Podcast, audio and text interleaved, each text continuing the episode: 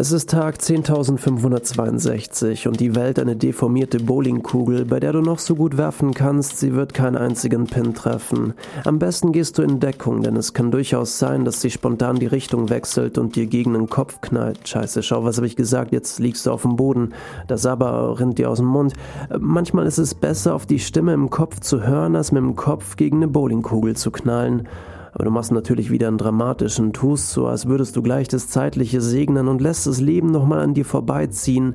Die erste Schlägerei, der erste Kuss, deine Ex-Freundin, als sie schlafend mit dem Kopf auf dem Küchentisch in allein Koks lag und dir bewusst wurde, dass das nicht die Mutter deiner Kinder sein wird.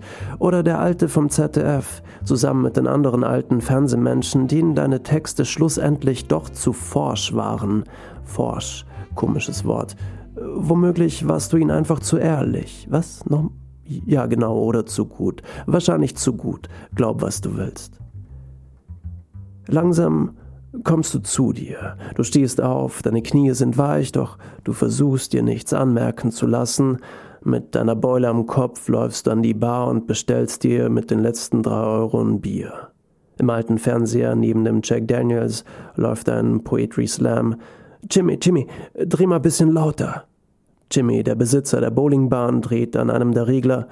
Dude, deine Beule schaut nicht gut aus.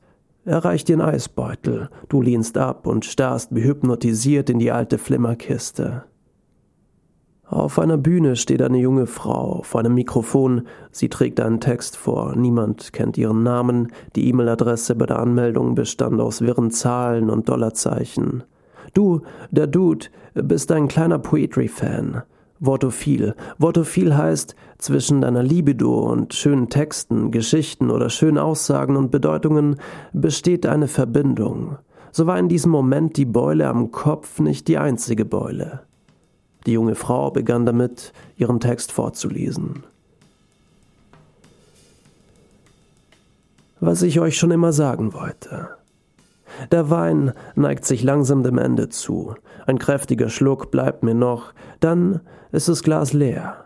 Was bleibt, ist ein schwacher Geruch, ein Hauch dessen, was einst dem Glas sein Leben gab.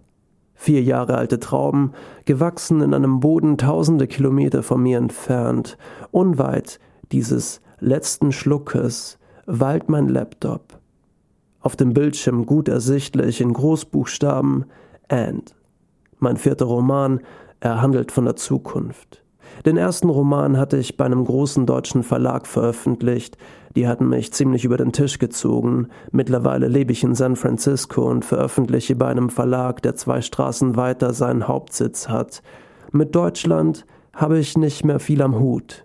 Dieser Podcast ist eines der letzten deutschen Medien, die ich noch regelmäßig konsumiere. Vielleicht aber es ist alles hier frei erfunden und ich bin eigentlich eine junge Frau aus Bremen, die gern in ihrer Freizeit Geschichten schreibt, während ich tagsüber einer anderen Tätigkeit nachgehe. Das alles tut eigentlich aber nichts zur Sache. Denn was ich euch schon immer sagen wollte ist, tut es. Vor allem an die Frauen unter euch. Wahrscheinlich bin ich mit meinen Anfang 30 eine der ältesten hier. Was ich euch schon immer sagen wollte ist, lasst euch nicht unterkriegen.